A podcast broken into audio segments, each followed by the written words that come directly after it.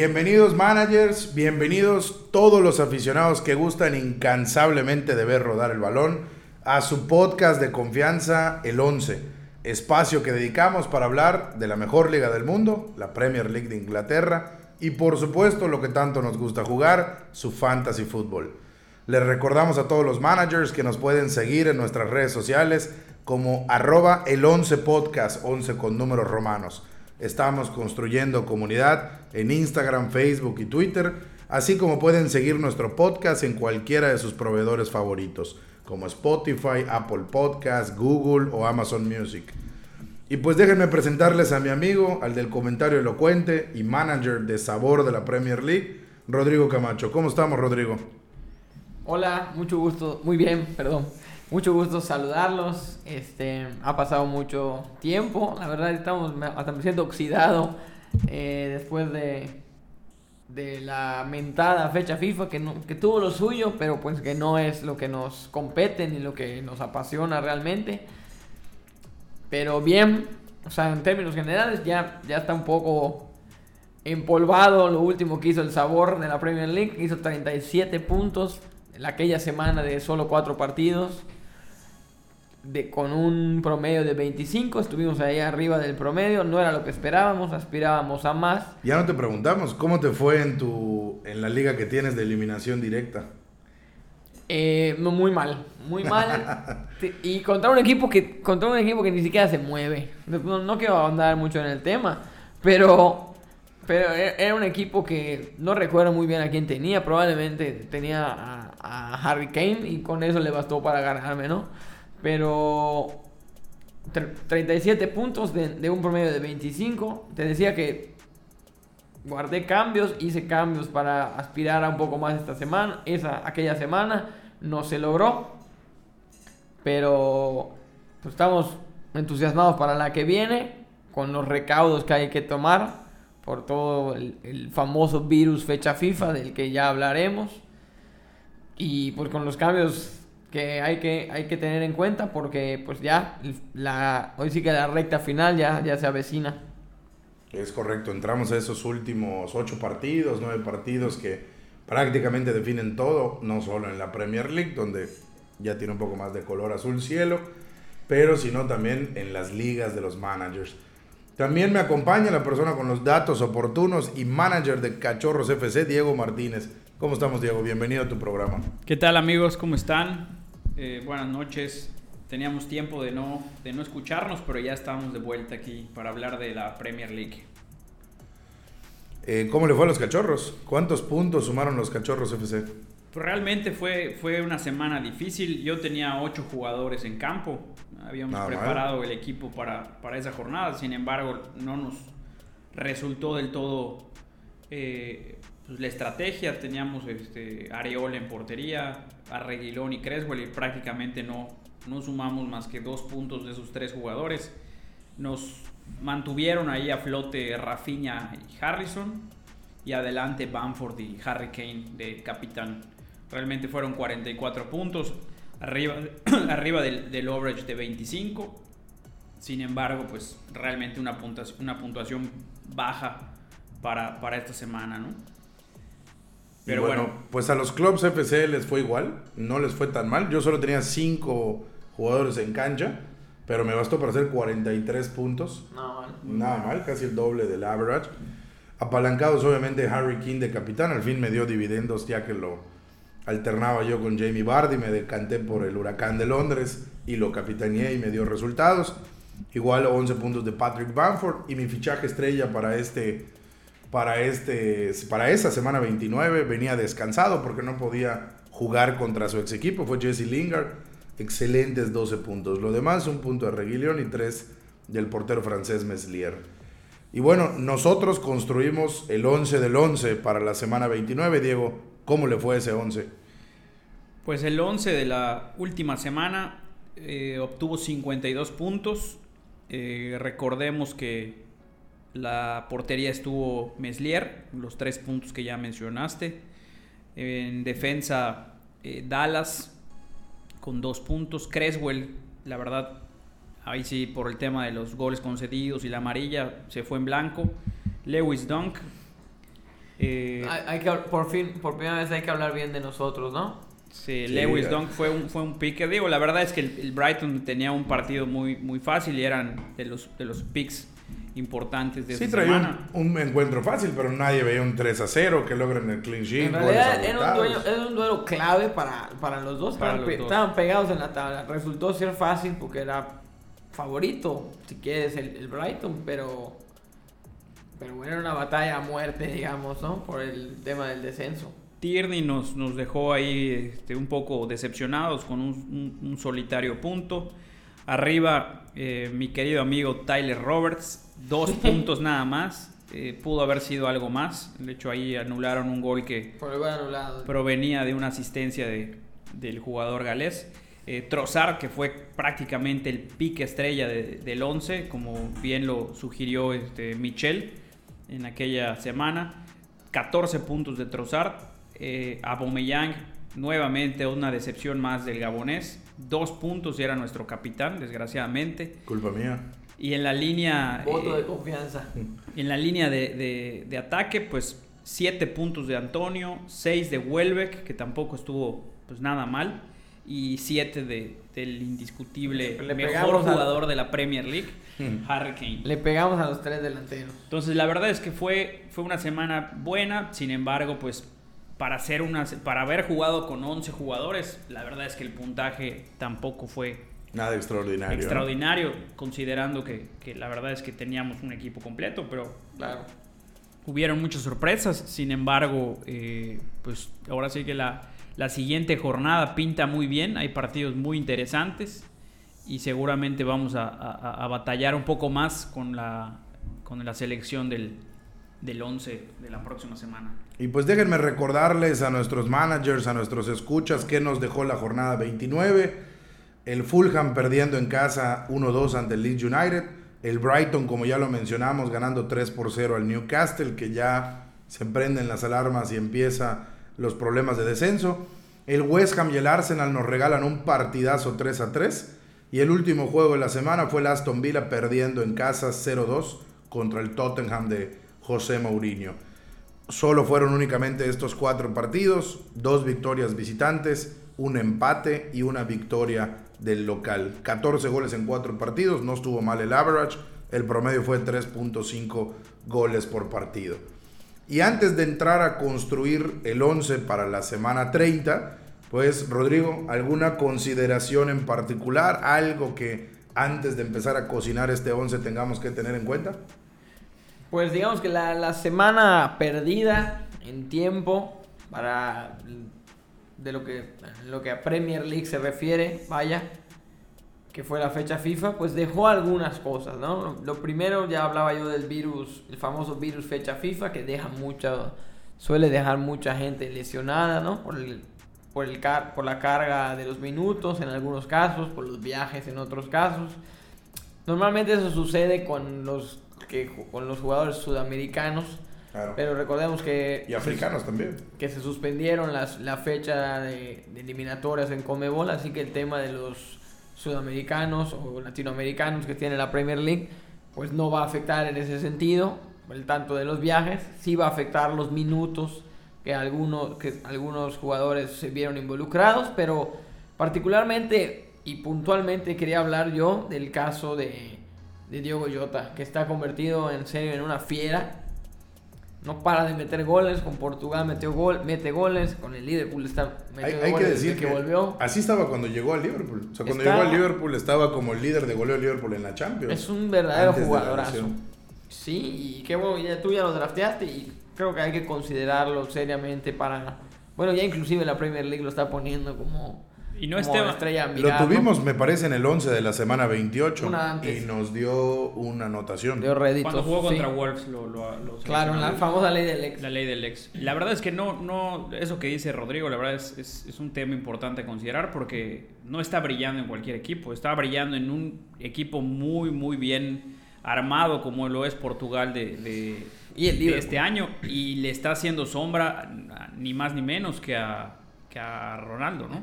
Claro. Entonces, siendo el, el goleador del equipo eh, por encima de Ronaldo. Y a Bruno Fernández. Que bueno, Bruno Fernández, de, hecho, no jugó todos los partidos de, selección por el tema de los minutos que ya lleva en Premier League, que seguramente es un tema ahí de, tampoco arriesgar al jugador y demás, y en un rol un poco más este, retrasado de lo que normalmente juega en el Manchester. Es cierto.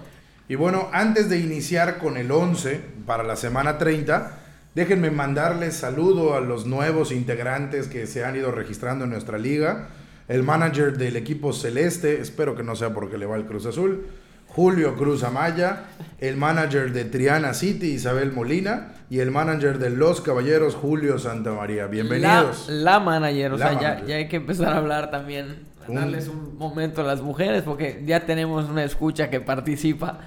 Es correcto. Bienvenidos a todos esos nuevos managers a nuestra liga. Espero que lo disfruten y espero que no nos ganen.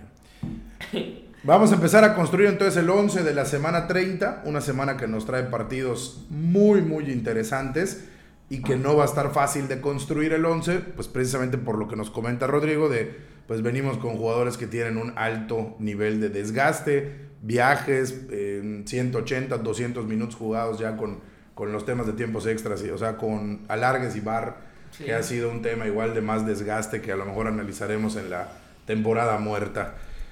¿Qué portero proponen para el 11 de la semana 30, Diego? Pues yo creo que uno de los equipos en términos defensivos que va a tener uno de los partidos más cómodos eh, es el Chelsea van contra el West Brom. De me vas, a, me vas a robar mi propuesta. Es el partido inaugural de la, de la jornada. Eh, si hay un equipo en, términos defensivos que se ha visto muy bien en las últimas jornadas, es, el Chelsea de, Tuchel en todos los sentidos. Digo, aguantó perfectamente al, eh, al Atlético de Madrid del Cholo Simeone. Bueno, hicieron así, vale a decir lo que nunca estuvo en peligro la, la clasificación del Chelsea. La verdad es que... desde el gol de Giroud dominaron. Creo, creo que a nadie sorprende la capacidad que tiene el, director técnico este, del Chelsea y lo ha venido a demostrar. Es un director técnico de élite y a final de cuentas es una de sus principales, eh, ahora sí que potencias que tiene el día de hoy el equipo del Chelsea, pues es la parte defensiva. Yo sugeriría a Eduard Mendy, sin embargo, eh, también mantener en este caso a, Meslier en, el equipo de los Leeds, ante un Sheffield también. Totalmente apagado el Sheffield, el Leeds en casa y, sobre todo que el Leeds ha mejorado en defensa, que es algo que nos ha sorprendido y parte de eso, por supuesto, que es el portero ya convocado a Francia sub-21. Eh, Meslier, ¿no? Sí, ya lo habíamos mencionado, la verdad es que es un excelente portero, muy atajador, Tal vez no va a tener mucha llegada el equipo de. De hecho, creo que los tres porteros a seguir, yo igual mi propuesta número uno es Eduardo Mendy, del Chelsea. Eh, eh, yo creo que debe ser el portero del 11 y va a ser el portero pues que más seguro, entre comillas, tiene el clean sheet. Y creo que los únicos tres porteros que hay para esta semana son Eduardo Mendy, Meslier, que es el Leeds recibiendo al Sheffield, y Hugo Lloris, eh, que visita el Tottenham a un Newcastle que ya vimos que pues en temas ofensivos está igual bastante apagado. Muy flojo, sí. Todos los demás equipos pues tienen un rival que con facilidad pudiese hacer gol, ¿no? Que no, no es, voy a entrecomillar, eh, seguro su clean sheet, ¿no? Pues si no tienes ninguna oposición, Rodrigo, tenemos a Eduardo Mendy como el portero del 11. No tengo ninguna oposición, nada más quería abonar a, a la situación de Mendy que en los últimos 10 partidos de la Premier League el Chelsea ha recibido escasos dos goles nada más. Eso hablando en términos de, de goles. Y Eduardo Mendy en los últimos cuatro partidos ha sumado 31 puntos en el Fantasy. Que es una locura. Lo cual lo convierte sin duda en, la elección lógica. Claro. Y, probablemente en el portero más en forma de la Más en forma y, y, digna de la maldición del 11 podcast. Está tan, está tan claro que, que me da esa, esa impresión, pero pues sería un error no no irnos con, con Mendy realmente. Bueno, pues entonces, apuntado Diego en tu libreta de manager, el 11 eh, va a tener como portero a Eduard Mendy. Y la recomendación que hacemos en caso aparte es pues que mantengan a Meslier en banca o incluso si no tienes presupuesto o no quieres utilizar tu cambio para cambiar al portero y tienes a Meslier, pues es una gran semana para repetirlo porque estuvo igualmente activo en la semana 29. Me parece que en esta ocasión vamos a utilizar una línea de tres defensas otra vez. Vamos a regresar a nuestro, a nuestro 3-4-3, que era la formación eh, ideal que siempre utilizábamos. La cambiamos la semana pasada por temas de que habían únicamente ocho equipos participando en cuatro partidos. Correcto. Entonces vamos a tener un defensa por cada uno de nosotros, ¿no? Cada uno va a proponer a su defensa. Empiezo contigo, Rodrigo. ¿Qué defensa propones para el 11? Pues no, no quiero irme por las por las ramas en el tema de, de los defensas. Creo que sigue siendo un, un, un defensa que está dando puntos. Eh, me preocupa un poco la situación de Champions, que, que si no estoy mal, el, la o sea, pasando el fin de semana, pasando la semana, la Premier, perdón, que no esté preparado, ya hay partidos de Champions. Sí, sí. Ya, hay partidos de Champions. Pasando este fin de semana empiezan los partidos de Champions. Que van a ser además en semanas consecutivas, que es el tema que tienen los cuartos de final de la Champions. Y entonces, pues me quería decantar un poco por Joao Cancelo, pero no sé de qué manera lo vaya a, a, a cuidar a cuidar Guardiola, ¿no? Pero bueno, la, la, la, primera opción que, que, que, veía sólida era la, opción de, de, Joao, de Joao Cancelo. Yo. A mí igual me preocupa que la gran mayoría de mis propuestas defensivas juega Champions. Sí. Porque en la misma reflexión que usó Diego para escoger a Mendy, yo iba a proponerles a Christensen, eh, que si bien viene de jugar fecha FIFA, y es un central que no nos va a aportar prácticamente nada al ataque en el Chelsea. Sí. Sin embargo, nos va a reducir el costo para poder construir el 11. Rudiger también está a muy buen precio y creo que tiene un poquito más de posibilidades de, de, llegar a concretar algo. Yo, yo varias veces he mencionado a Rudiger. Rudiger jugó los dos partidos con Alemania, como Christensen jugó los dos partidos con Dinamarca estamos en la misma situación. El calendario sí está apretado. Sí está apretado, sin embargo no hay... Sobre todo porque es el partido que inaugura la, la, jornada, ¿no? O sea, realmente es el, Además, el que menos tiempo tiene de recuperación, vamos a llamarlo así. Bueno, es el mismo día que, que, otros cinco partidos, entonces... Sí, pero no deja de, de, de, de ser importante la situación. Pero mira, yo sí el tema de la defensa del, del equipo del Chelsea, la verdad me gusta mucho. Otra, para mí, la, la pieza clave de, del Chelsea en defensa es Marcos Alonso, sobre todo porque pues, está jugando en una posición no de lateral, sino como un carrilero por izquierda, pisando terrenos muy, muy adelantados. Y creo que pues, si vamos a invertir en, un, en, un, en una pieza de la línea de, defensiva, en este caso del Chelsea, creo que Marcos Alonso sería, sería uno de los principales atractivos, ¿no? ¿Qué costo tiene Marcos Alonso? Si no, Porque si no me equivoco, Chilwell, que también pues, es una garantía ofensivamente, el Chilwell vale 5.8 millones y Aspelicueta es los mismos 5.8 millones. Chilwell no siempre juega. No, siempre juega. O sea, tiene más confianza de, con Marcos Alonso. En, en realidad casi casi pelean la misma posición ellos dos. Claro. Rudiger tiene un costo de 4.7. Sí, Rudiger, Rudiger está barato, suele ser titular con, desde que llegó Tuchel. Christensen vale los mismos 4.7. Es diferencial de precio no hay. El tema es que solo aporta en, clean sheets, eso es una realidad. Sin embargo, si ya, si ya apostamos a Mendy como clean sheet, pues podríamos redoblar la apuesta con, un, con otro del Chelsea con, en términos de clean sheet, que aparte nos va a dar presupuesto para lo siguiente. O sea, yo veo bien a Rudiger en ese sentido. No, no veo tan bien a Chilwell por la posibilidad de que no juegue. Aparte es un Alonso no te gusta. Aparte es un poquito más costoso. Alonso me gusta mucho. déjenme decirles nada más. Chilwell es el es el defensa del, del, Chelsea con más puntos. Con más puntos. Y por bastante. Tiene 104 puntos. Luego vas Pelicueta con 97. El tema James con 87. Suma con 86. Aunque hace rato la, la, la, cosa que te quería decir es que de los últimos 6 partidos, 1, 2, 3, 4, 5. Sí, los, 6 partidos del, del, Chelsea ha jugado 3. 3 sí. y 3 no. No está tan clara la, la, la digamos, la frecuencia su titularidad sobre todo y, y tampoco la, la, la, manera en que lo utiliza, porque no, no, es como que fue uno sí, uno no, sino que es tampoco difícil predecir en qué momento lo va a utilizar. No pasa lo mismo con Rudiger, tampoco pasa lo mismo con Alonso. Si los convence más Rudiger por el tema de la rotación, yo no tengo ningún problema, pero sí hago ahí el... Eh, pasa lo mismo con... Alonso ha jugado lo mismo que, que Chilwell, nada más que a la inversa porque como decíamos, es que Alonso ha sido de puesto. temporada Tuchel y, Chilwell realmente los puntos que tienes de, cuando estuvo con, con, con, Lampard. Sí, lo que quiero decir es que al igual que al igual que Chilwell, Alonso ha jugado tres partidos de los últimos seis. Obviamente son los, los opuestos a, a Chilwell porque juegan en la misma posición es decir, que cuando, cuando los. Cuando juega uno, cuando juega, uno, no entra el otro. Si no queremos entrar esa ruleta defensiva, a mí igual me parece que Antonio Rudiger, es una, una buena opción.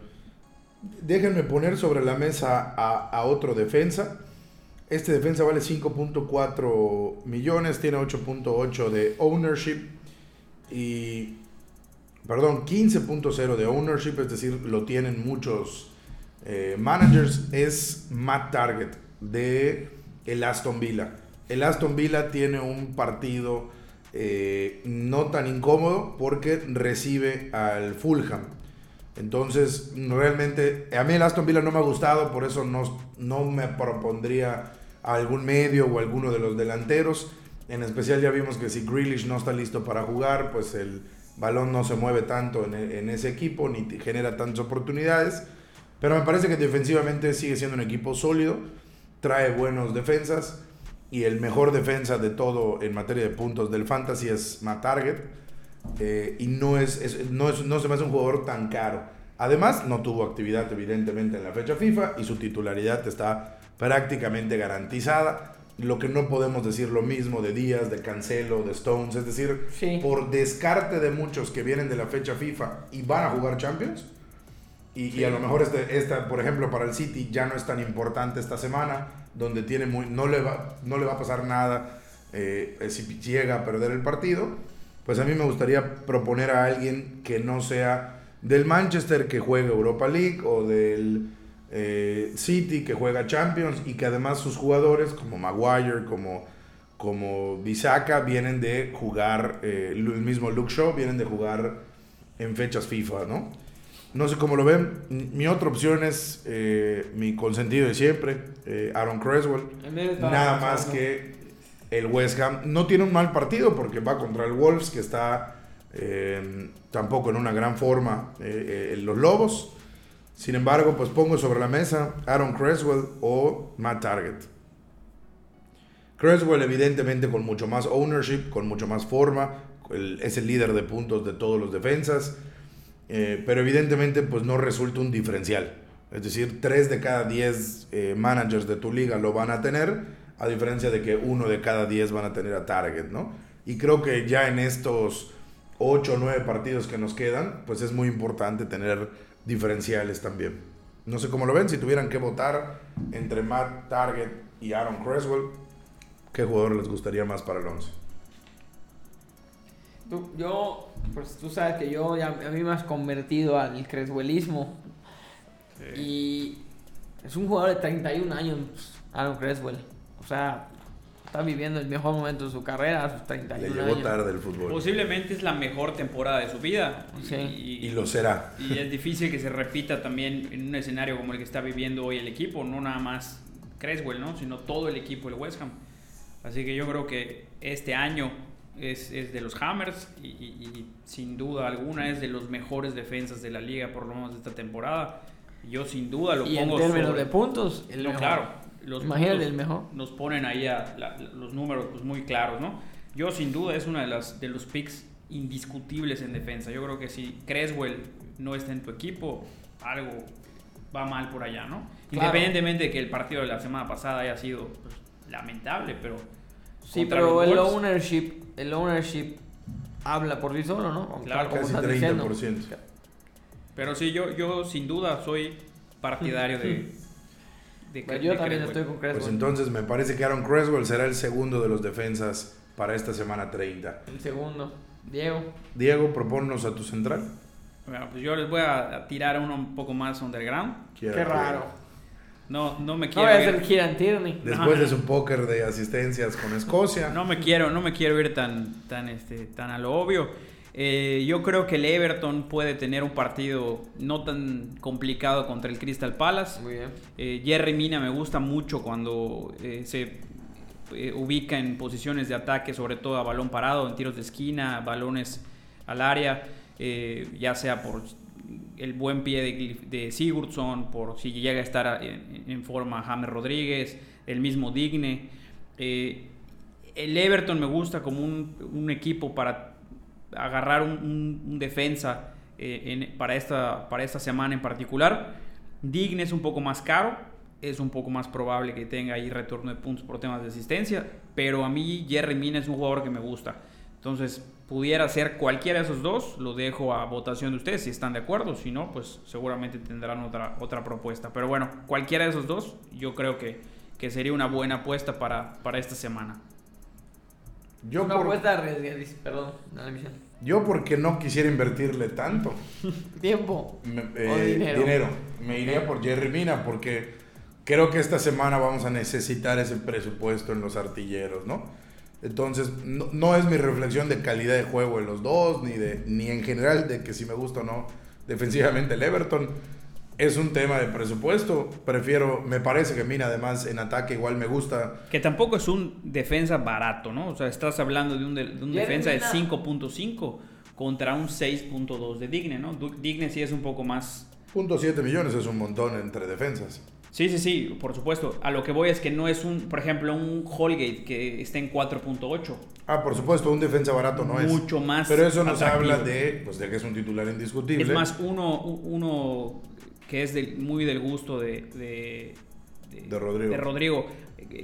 King, con 5.1 millones de, de costos, Michael King, es también con muy, mucho potencial ofensivo, también es una muy buena apuesta. Otro, que a mi parecer debería estar convocado a la selección y no lo está, pero bueno. Pero bueno, yo por lo menos... no, está convocado. Yo por lo menos esta semana eh, pienso que, que, que Jerry Mina pudiera ser interesante. Pero claro que hay opciones. Mi problema con Jerry Mina es que tiene 17 minutos jugados en los últimos. Los voy a contar. En lo que Rodrigo los cuenta, de Nueve partidos. O sea, y Digne y, y Lucas Digne y Michael King, King juegan todos los minutos. O sea, si, si ya no, no somos un podcast que suele darle mucha entrada a los jugadores del Everton. En realidad, escogemos fuera de Calvert Lewin y en alguna ocasión Sigurdsson. No, y ha estado Richarlison igual. No en el 11, pero sí en la discusión. en la discusión. Creo que nunca ha entrado. No voy a pasar el corte. Veo bien tu idea de, de escoger a alguien del Everton.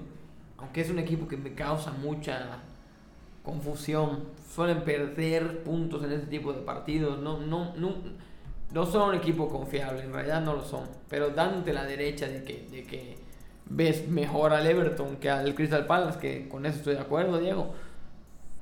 Prefiero, prefiero o el, tema de Michael King o el, o el tema de Lucas Digne, porque si bien Mina estuvo lesionado, pues, pero nada indica que, que vaya a ser un, un, revulsivo en el equipo, ¿no? Sobre todo, aparte Michael King es un, es un defensa hasta en eso más económico y pues yo le, brindaría más la confianza a él en dado caso o inclusive si queremos invertir un poco más de pounds a Lucas Digne que a Jerry Mina pero bueno ese es mi por eso era, era underground. Pero pues sí, cualquiera, de, cualquiera de los dos este, me gusta, así que queremos invertirle un poquito más. Vámonos con Digne. Pues entonces tenemos a los tres. Espero no nos arrepintamos de que no hay ninguno de los del Liverpool, no hay ninguno de los del City, pero yo le, le veo confianza. También yo tenía en la mente Stuart Dallas del Leeds United pero que además creo que es top 5 de los defensas, tendría que revisarlo, pero me parece que está junto con Creswell y toda la defensa del City. Sí, es, top 5 de, de, ellos. Pero bueno, quedan los tres defensas para eh, la semana 30. Y arrancamos con los medios. Y aquí voy a empezar con tu propuesta, Diego. ¿Quién es tu propuesta para mediocampista eh, esta semana? Yo creo que, digo, aquí sí no voy a ser para nada underground. Eh, me voy a ir con, con un jugador que ha sido menospreciado en los últimos las últimas semanas, por mucha gente que de hecho lo han transferido. Hemos hablado al principio de, este podcast de, Diego J, eh, que le ha estado robando cámara pues, a, prácticamente a todos los jugadores con los, que, con los que ha compartido vestuario. Pero yo creo que no podemos dejar de mencionar que Mohamed Salah es un jugador importantísimo para el Liverpool. Es difícil el momento que vive Liverpool, sin embargo, el calendario para el Liverpool a partir de, digo, lo digo no nada más pensando en este partido contra el Arsenal, sino lo que va para ser el cierre de temporada de Liverpool. Creo que puede ser un jugador eh, con muchos puntos de este partido. El Arsenal, si algo tiene, es que no se termina de defender muy bien. Tiende a cometer muchos errores en defensa. Yo este es un partido, de muchos goles, ¿eh? Este Arsenal Liverpool está cantado para un. Estadísticamente es un partido de, de, goles, entonces evidentemente los goles tienen que pasar. Si bien en esta ocasión Diego Jota es el que tiene, yo creo que la mejor forma, pero bueno, Mohamed Salah también viene de reencontrarse con, con el gol en, en, su selección. Viene a marcar dobletes. Ya anunciaron que va a jugar los Juegos Olímpicos también. Salah, o sea, está entonces, motivado, no sé si en ese sentido.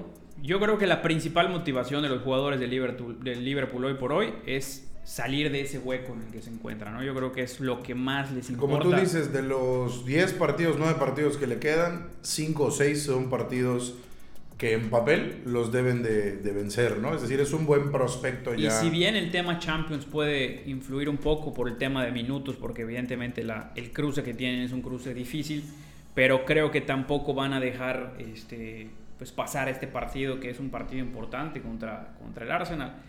Así que yo me quedaría con Mohamed Salah, es un pick super premium, de hecho creo que es el jugador más caro de del fantasy, pero es un jugador que a mí me gusta mucho, yo no le pierdo la confianza, en mi equipo personal lo tengo y, y, si tuviera tenido la oportunidad de seleccionarlo en el draft, sin duda hubiera sido de los principales picks, entonces es únicamente reiterarle la confianza al, para mí, el mejor jugador del Liverpool.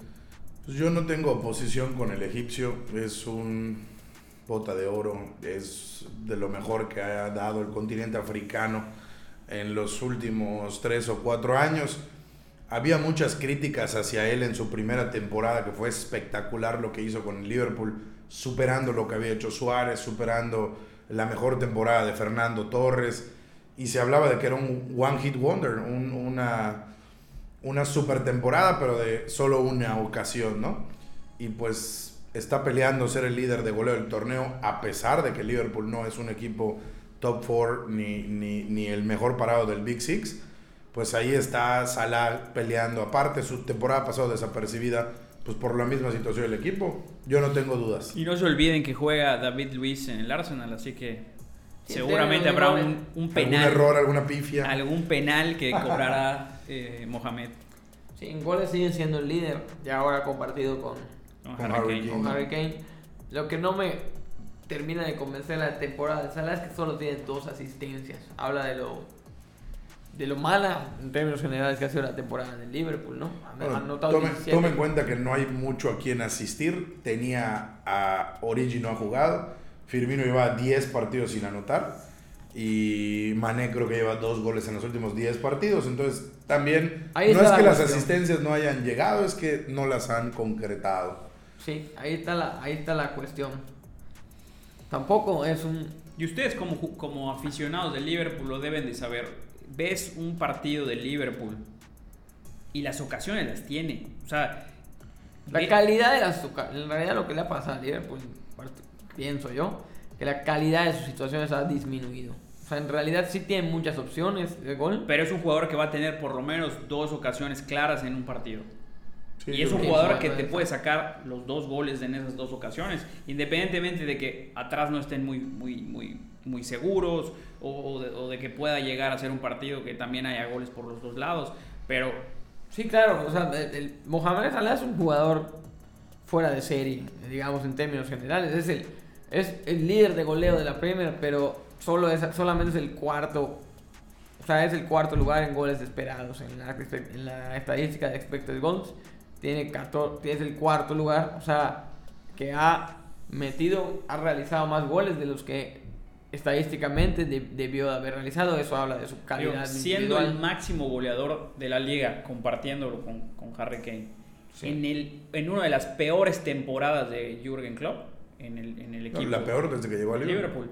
La, verdad es que no es, no es cosa menor. Oye, que los, los goles fueron en partidos muy circunstanciales. Sí. sí, pero no le quita el mérito de De hecho, el, número estadístico, esto lo, prometo revisar para la próxima emisión. El, el, número estadístico de goles anotados en la temporada. De, o sea, del líder de goles anotados en la temporada es, es, es bajísimo para lo, lo, que ha sido los últimos años de la Premier League. No quiero hablar mal, mal de Salah porque me gusta tu pick, pero la verdad es que yo, yo veía con mejores ojos el tema de, del que ya ahondamos, que era de Diogo Jota. Sí, creo porque yo creo que va a salir titular, indiscutiblemente Diogo Jota, por su forma, por la confianza que se tiene, porque se lo merece, porque él encontró a un Liverpool caído, gracias a él se han podido levantar, lo ha replicado en su selección Así que me, entusiasmaba más el tema de, de Diogo Jota, ahora sí jugando un poco a, no hay restricción, ¿no? lo, podemos dobletear. Un poco más, un poco a lo que haces tú de irme por el. Y el, y el tema de presupuesto es buenísimo porque Diego Jota está a 6 puntos y Exactamente, yo por ese lado me, me gustaba un poco más. Obviamente, pues de Salah ya hablamos demasiado, pero poco hay que argumentar en contra de, de, Mohamed, de Mohamed Salah, ¿no? Es un jugador probadísimo, ¿no? Pues entonces Mohamed Salah queda en el como el primer mediocampista. Pues sí, yo, en realidad era un 2-1 ya cantado. Pero pues de alguna manera yo quería meter mi, mi bueno, pero, puedes proponer, mi, puedes mi cuchillo con Diogo Jota. Sí, o sea, si lo pones en la mesa en firme, yo te, te, lo, tomo. Lo que pasa es que no me encanta, no me encanta el partido para dobletear con los jugadores. Antes de que nos propongas a Diogo Jota y para avanzar, yo quiero proponer al mío, espero que no haya oposición y que sea por unanimidad. Eh, el mío no es sorpresa, no es underground Tienes 5.7 millones después de lo que acabamos de gastar en Salah. Estás en lo correcto, 11.5. Es el jugador más caro. 12. 12.4, eh, perdón. Eh, eh, por encima del 11.5 de Bruno Fernández y, por encima de otros jugadores como Sterling o, o, el propio Sadio Mané. Pues es el jugador más caro del Fantasy. Entonces, pues nos estás haciendo que nosotros nos apretemos el cinturón 5.7 millones, 16% de ownership, viene a darnos 8 puntos en la semana 29 y tiene 107 puntos en lo que va de la temporada. Eh, jugador para Leeds United, Rafinha. Me parece que el Leeds United tiene un partido muy sencillo. Reciben al colero, prácticamente ya descendido, si no aritméticamente, emocionalmente ya descendido el Sheffield United, que trae pólvora mojada y el Leeds recuperó perfectamente a Patrick Bamford, que fue titular algo que nosotros dudábamos en la semana 29 y especulamos mucho y al final de nada sirvió la especulación, al final sí salió a jugar y el Leeds sí salió a ganar ese partido, pero me parece que Rafinha sigue siendo ese gran mediocampista en calidad y precio y me parece que el Leeds va a ganar sin problemas en casa el sotanero. Se los propongo para segundo mediocampista, Rafinha de Leeds United. Diego. Sin ninguna objeción. Para mí, poquito de atrás de Bamford, pero sin duda alguna el mejor jugador de Leeds hasta, hasta hoy. Eh, y, inclusive dobletearía, dobletearía con, con, con Bamford. Con Patrick Bamford, ¿no? aunque además, además no, viene, no viene de fecha FIFA, ni, ni va a Champions. Claro, quiero, quiero decir que el Leeds ha estado, en, otras ocasiones hemos hablado de que en los partidos del Leeds eh, solía haber goles, habían ajustado en términos defensivos, se habían convertido en partidos más cerrados pero creo que esta es la oportunidad nuevamente de ver a, aquel Leeds goleador. Sí, yo igual lo veo con Harrison, con Bamford, con Rafinha. Ojalá sea así, ¿no? Y, por el bien del Leeds, obviamente, y, pero también por el bien de nuestro fantasy. Creo que es una buena apuesta de, para, para ver que, que el Leeds anote muchos goles, tenga muchas oportunidades de gol y, y, y, otra vez como que digamos, volvamos a ver aquel Leeds divertido, ¿no? Que en algunas ocasiones, que últimamente no lo habíamos estado viendo. Es correcto. Entonces queda Rafinha. Sí, sin duda. Ahora sí, Rodrigo, proponnos a tu mediocampista. Pues la verdad es que tenía yo pensado, nada nuevo, eh, pensaba yo en, Bruno Fernández porque el partido contra el Brighton se me acomodaba bastante bien para el Manchester United.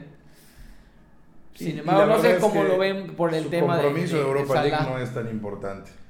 No es tan importante. O sea, en realidad el, el United pues, tiene que afianzar esa posición. El cuarto lugar, las posiciones de Champions tampoco las tienen aseguradas. Por eso te digo, no, no me preocupa tanto el tema de la Europa League porque no es una prioridad para el Manchester. Las mejores oportunidades para acceder a la Champions del Manchester está, quedando en el top 4 de la Premier League. Sí, están en la Premier. Y sí, eh, obviamente no es una apuesta rebuscada. Por supuesto, es el jugador más escogido del Fantasy.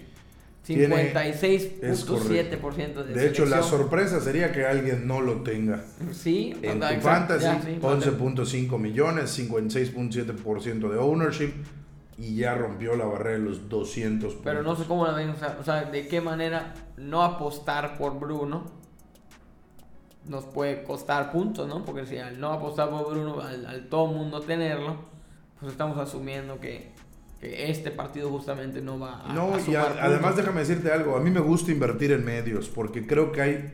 Más opciones baratas adelante. En el delantero hay más opciones baratas. En el medio campo, déjame decirte los jugadores que están casi descartados para jugar. Eh, Huminson, Rashford, Grealish, Barnes, eh, James Madison, Saka, Jorginho, Forlans. Es decir, hay mucho dentro del top 20 del fantasy que son los mejores 20 mediocampistas que están en dudo descartados, ¿no? Claro. Y los que no, eh, vienen de fechas FIFA y van hacia Champions, entonces no sabemos qué tanto les van a dar de juego los 90 minutos. Claro. Por eso a mí Bruno Fernández, que no creo que el compromiso europeo sea importante para el Manchester al ser Europa League, no es la prioridad. aparte en tiempo está más lejos. Correcto, que es en jueves. Claro. Entonces a mí me parece, yo, yo te secundo, si le voy a invertir, le prefiero invertir al medio campo. Muy bien. Diego. Aunque ya es, ya es un, ya es un, sería un 2 a 1, pero si quieres. Sí, yo creo que ya. Como dice Rodrigo, que el 1 cuente, pues cuéntanos. No, no tengo este más que decir. La verdad es que también Bruno tiene cabida en cualquier equipo. Y además, digo, revisando los números, jugó prácticamente partido y medio. Entonces tiene ahí algunos minutos de descanso, si se puede llamar así. Entonces, seguramente, digo, para el esquema de. Aparte, suelta intensidad la que se juega. Para, la importancia que tiene el equipo del Manchester, la verdad es indiscutible y, van a, un, a enfrentar un, partido relativamente sencillo contra el Brighton en el papel. Entonces, sin duda alguna, es uno de los picks.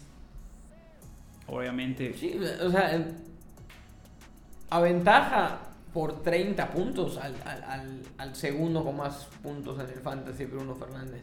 pues, no es poca cosa. No, no, no lo es. Déjenme proponer al, al, cuarto, no sé si alguien tiene. Hay varios, hay una, hay una baraja interesante eh, para nuestro cuarto mediocampista. Por temas económicos, para tampoco meter tres picks premiums en el mediocampo, no nos va a dar. No es underground, porque es un jugador top en su posición convocado a la selección. Eh, tiene una forma de 6.7, 5.9 millones de precio, 10% de ownership y lleva 126 puntos. Jugador del Southampton Ward Pros. No es un partido fácil para el Southampton porque pues el Southampton no es un equipo que... Ningún partido es fácil. eso te iba a decir, no es un equipo top que digamos que sí tiene partidos fáciles. Hasta enfrentar a alguno con problemas de descenso es difícil. Pero va en casa y va contra el Burnley, que no se ha destacado por ser una eminencia eh, ofensiva. Entonces, si bien es una buena barrera defensiva, le faltan algunos jugadores al Burnley y creo que el Southampton puede sacar un buen partido de ahí. Además de que se me hace una opción económica, yo lo tengo en la modalidad del draft y cómo me ha redituado desde su regreso es lo que le... Y él ah, es un caso muy parecido a lo que comentaba Rodrigo con Jota en el Liverpool regresan de su lesión a un equipo que jugó bien al principio de la temporada, como le pasó al Southampton. En su ausencia el equipo da un bajón y tienen que llegar a rescatar al equipo y lo que me gusta es que lo ha estado haciendo de, de muy buena manera, ¿no? Eh, hay otros jugadores, me parece que igual estaría por ahí Mason Mount en la misma reflexión de que el Chelsea tiene un partido fácil, nada más que ya sería bajar, o sea, sería invertirle más lana y bajarle a los delanteros, ¿no? Donde ahí me parece que en los delanteros yo traigo una propuesta económica, así que si quieren seguir invirtiéndolo al medio campo, está Mason Mount, si quieren irse por una apuesta y cara está Havertz, em, el mismo eh, Diogo Jota, si queremos eh, dobletear a algún jugador del Liverpool. Ah, no le, no le gustaba a Rodrigo, a mí, a mí sí me gusta. Ah, lo, que no le gustaba a Rodrigo es no le gustaba dobletear sí, la, doble, la doble apuesta en, ese tipo de partido. Ajá, a mí sí me gusta, ¿eh? la verdad, a mí Salah J para ese partido sí me gusta. Digo, igual saben, pongo sobre la mesa, teniendo el Leeds un partido tan fácil, pongo sobre la mesa igual Harrison para dobletearlo con, con Rafinha. En realidad me gusta más la idea de de Mason Mount. A mí me gusta más la idea de Mason Mount, no, pero me entra la duda de si, si va a tener minutos en el partido. Yo creo que hay, cabe la posibilidad de que lo conserven. Es probablemente el mejor jugador del Chelsea hoy por hoy, o sea, al menos el más determinante. Entonces tal vez lo, lo cuide para su compromiso con el Porto, solo por, por ese lado, porque aparte tuvo minutos con Inglaterra. Entonces solo por ese lado me causa, me causa duda, ¿no? Pero entre todos esos que hemos mencionado, para mí el que más me gusta es Mount. me da duda por lo que ya acabo de explicar. Pero si no, también estoy encantado con la idea de Diogo Jota. No sé si alguna vez hemos puesto dos mediocampistas del mismo, del mismo equipo. No, no me parece. no me parece, pero pues, para eso estábamos, para reinventarnos. Claro. Yo no estaría molesto con ninguno. Mason Mount, Harrison. Ward eh, bueno, Ward Prowse es, yo lo tengo drafteado, me ha dado muy buenos resultados. Y yo sé que decir, oiga, es un jugador del Southampton, no, a nadie le saca una sonrisa. Claro. Pero yo que le he dado mucho seguimiento al Southampton, no sé por qué, creo que Southampton y yo tenemos los mismos horarios. Cuando me despierto es el equipo que está jugando. Cuando me toca ver una repetición en la noche es el equipo que me pusieron en, en repetición. Sky Sports me, me ha hecho aficionar el Southampton a la mala. Y pues la verdad es que es el corazón del Southampton, es lo mismo guardar las proporciones que hace Grealish para el Aston Villa o lo que hace eh, algún Diogo Jota para el Liverpool, es decir, es el que sube el balón y genera las ocasiones, ¿no? Pero Mason Mount, Diego, Harrison, eh, Diogo Jota. No, yo, yo me quedo con, con Diego Jota. Bueno, vamos Diego Jota. Eh, vamos con Jota, Vamos con Diego Jota. Entonces queda Salah, Salah, Jota, Jota, Rafinha y Bruno. Y Bruno, Fernández. Okay. Esas son la línea de cuatro. Baratitos. Y pasamos a los artilleros. Para, para que este podcast les quede en menos de una hora, lo vamos a hacer, lo vamos a hacer rápido. Em, aquí, pues como siempre lo hemos hecho y como se parece la dinámica a los defensas, esta semana me parece que le toca a Rodrigo escoger capitán, así que lo puedes empezar a, a pensar. Lo tengo bastante claro. Pero... No, no, y, y, no es una repetición de las últimas tres semanas. vamos, a, vamos a empezar con tu opción, Diego. ¿Quién para delantero, tomando en cuenta los ocho jugadores que ya eh, tenemos en el 11 para temas presupuestarios? ¿Quién sería tu delantero para esta semana 30? Mira, la verdad es que ya por temas de presupuesto no nos podemos ir muy, muy arriba porque seguramente uno de los, de los que saldrá en esta terna va a ser Harry Kane y pues es bastante, bastante caro. A mí la verdad me gusta mucho Oli Watkins. Eh, pudiera ser a 6.6, no de los más económicos. A mí lo único que no me gusta de Watkins es no tiene a Grealish atrás y, y eso lo ha pagado mucho, ¿no? Él como jugador me encanta, como delantero la venía rompiendo. El único problema es que no trae al jugador que lo empuja desde atrás, ¿no? Fuera de eso, a él en lo particular no le tengo... Sí, realmente el momento del Vila no es, no es muy bueno, pero a final de cuentas es el hombre gol del equipo y, no está a un, a un, valor despreciable. Sin embargo, eh, si, no es, si no es él, pues... El problema de Watkins es que no anota hace siete partidos. Mucho, como dice es porque deben ser, coinciden con los Grealish. Tendría que ser este, Patrick Bamford la, otra, la otra opción. Un poco más cara, está en 6.7 a este momento. ligeramente arriba de, punto, un punto. de, lo que está este, Watkins. Pero bueno, pensando en un, delantero más o menos en, esa, en ese rango de precio, creo que... Pues haz formalmente tu propuesta. Pues yo, sí, yo, yo me quedo con Watkins. Esa, es la, esa es mi propuesta personal. yo no, yo no. A mí no me gusta la idea de Watkins, sinceramente. Me gusta más la idea de, de Che Adams, que ha metido Metió gol, dices, con su selección. Es correcto. Llevaba tres partidos consecutivos metiendo goles con el Southampton. Tiene un partido, ya decías, dentro de todos los que pueden ser fáciles para el Southampton, pues es uno de los más Digamos que no es un partido tan. Están empatados en puntos. Es un partido parejo en realidad. Los dos equipos tienen 33 puntos. Pero bueno, el hecho de que, de que Ched Adams haya metido gol en los últimos tres partidos de Premier League haya metido gol con su selección en la fecha FIFA, significa que está en un gran momento, en una forma física muy importante. Y la idea de, él, que aparte es más económico que, que Watkins, me, me, gusta más, ¿no? Digo, solo por tirar una contrapropuesta a Watkins, por supuesto que Chea no es mi primera opción, pero creo que pues, la opción económica de nuestra delantera me parece interesante. Solo para aclarar lo que dice Rodrigo, ustedes no lo están viendo, pero me vio intensamente como que si el dato está mal es tu culpa. El gol de Che Adams fue en la fecha FIFA con Escocia. Fue el, tercer gol de Escocia con asistencia del escocés del Arsenal, Kieran Tierney. Y, y, efectivamente viene en muy buena forma. Creo que en el último partido del Southampton anotó, el último partido con su selección anotó. Es decir, no es fácil llevar esos ritmos. Y sobre todo, me parece que no salió de la isla porque los dos partidos de Escocia fueron en casa. No trae mucho desgaste de viaje y no trae ningún compromiso europeo.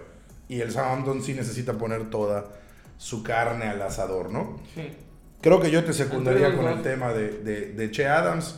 No necesariamente estoy descartando a Oli Watkins. Okay. Pero si tu propuesta es Che Adams, ahí yo sí te hago segundo. Es un jugador que a mí me gusta mucho y me pasa lo mismo que con Ward Pros. Son los jugadores que vinieron a rescatar eh, Walker Peters, Ward Pros, el regreso de Westergaard y la titularidad de Che Adams ante todas las lesiones de Dan Ings, que parece que ya regresó a ese mal camino que tuvo en el Liverpool de no poder aguantarte 3, 4 partidos sin lesión.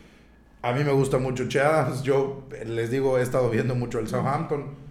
Te hago segunda. Así que, pues el primer delantero quedaría como Che Adams. Lo que sí, eh, yo tampoco te hago segunda con Oli Watkins, así que si Rodrigo no te segundo, yo tampoco, tienes que proponer a otro jugador como tu delantero. Pues ya por temas de presupuesto, la verdad es que...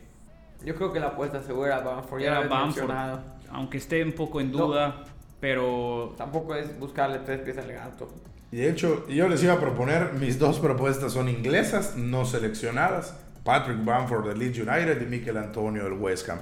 Son dos delanteros que tienen un costo similar a esos delanteros que están abajo de los 7.5 millones, pero que eh, obviamente no son delanteros premium, no son Harry King, no son, eh, no son Jamie Bardi, no cuestan lo que vale Timo Wegner, Firmino, pero me parece que son cumplidores y dentro de este esquema, que son jugadores que no vienen de fechas FIFA y que no van hacia fechas europeas, pues me parece que tienen la titularidad asegurada y que pueden ser algo, ¿no? Yo, yo ya no sé quién va a jugar de delantero, por ejemplo, para el Chelsea, por eso me gustó meterle a la portería y a la defensa, porque me parece que es un tema que tiene más claro Tuchel, porque no es un equipo tan goleador, pero sí que no recibe goles, ¿no?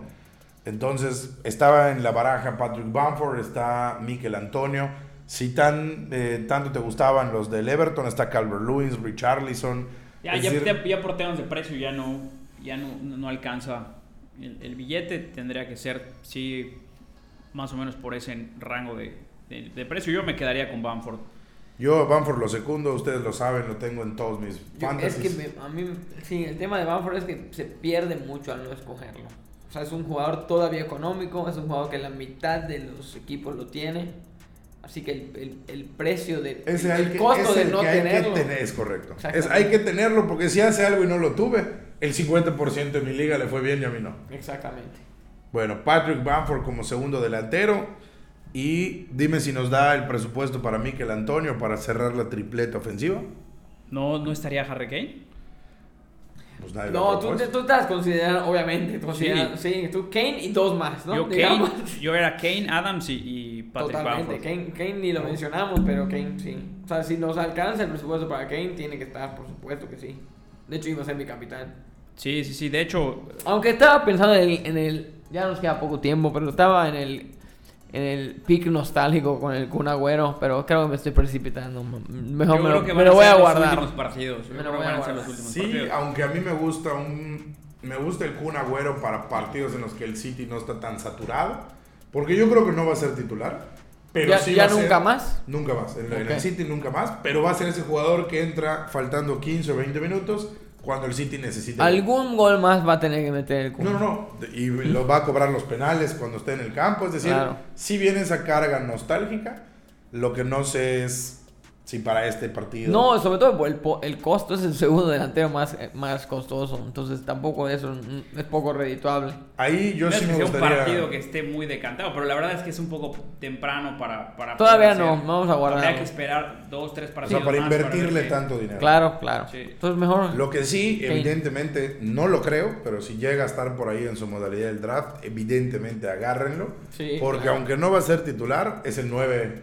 natural, no de, no de camiseta, es el 9 natural del Manchester City. Sí. Y es el goleador histórico del equipo y el jugador activo con más goles en la Premier, ¿no? No es, no es cualquier cosa No es- sí. Es una leyenda segura del City y uno de los top players que han pasado por la Premier League desde que tiene, desde que tiene ese nombre. Sin duda. Entonces Harry Keane es nuestro delantero, nuestro tercer delantero, que yo no lo sabía, pero entonces era nuestro primer delantero oculto. Era nuestro primer delantero y siempre lo fue y nunca lo supe.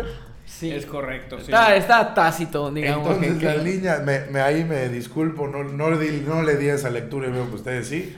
Entonces tenemos a los tres delanteros, Harry Keane, Patrick Bamford y Che Adams. Es correcto. Entonces, antes de terminar, Diego, repítenos, recétanos nos, la... fal- nos falta el capitán. Ah, bueno, es tu capitán, aquí no te lo tuyo, podemos... Mi capitán es Kane, perdón. Le había dicho que no es una repetición de los podcasts anteriores porque creo que es cuarta vez consecutiva que, que lo nombro capitán. Pero mi capitán es Harry Kane. Bueno, llevamos dos podcasts seguidos nombrando a Aubameyang. y nunca nos sirvió. En una no jugó por indisciplina y en la otra nos dio dos puntos. Harry King viene de hacer siete y probablemente haga más, ¿no? Entonces queda registrado vicecapitán por si no juega. Sería Bruno Fernández. Bruno Fernández queda registrado como vicecapitán. Watch, ¿cuál hubiera, Diego, ¿cuál hubiera sido tu, tu capitán? No tiene que ser distinto. Yo, yo esta semana, y de hecho el- y es- ahí va para, porque esto es selección completamente personal en mi, en mi equipo este, de la liga, Mohamed Salah va- sería mi, mi, mi elección Capitán. de capitán. Yo hubiera elegido también a Harry King, así que no, no tendré nada que restregarle a Rodrigo y me equivocaré con él si no lo hace. No sé si hay algo más que aportar. No, no, suerte a todos. y- Suerte a todos y pues déjenme recordarles que nos pueden seguir en todas nuestras redes sociales como arroba el 11 podcast, 11 con números romanos, es decir, XI, donde estamos creando comunidad en Twitter, Instagram, Facebook y nos pueden escuchar en cualquiera de sus proveedores de podcast favorito como Apple Podcasts, Spotify, Amazon Music o Google Podcasts que utiliza aquí Rodrigo. Se pueden O suscribir- Himalaya, escuché que hay hay otros stra, stra- Statcast, hay, hay varios, ¿eh? No Sí, hay creas. un, hay un montón de empresas. De hecho, nuestro, los aficionados lo podrán saber. Nosotros utilizamos como host para nuestro podcast Anchor, que Anchor. es de Spotify. En automático te liga como a tres o cuatro que yo jamás he visto en mi vida, pero pues estamos ahí prácticamente en todas las plataformas conocidas eh, para generar podcast. Eh, les se pueden agregar a nuestra liga pública. En todas las redes sociales están nuestras descripciones. Y en la descripción de este podcast está también el vínculo para poder conectarse de manera directa y la contraseña para que jueguen con los Cachorros FC de Diego Martínez, el sabor de la Premier League de Rodrigo Camacho o Clubs FC de un servidor Michel Wabi. Mucha suerte a todos y que siga rodando el balón.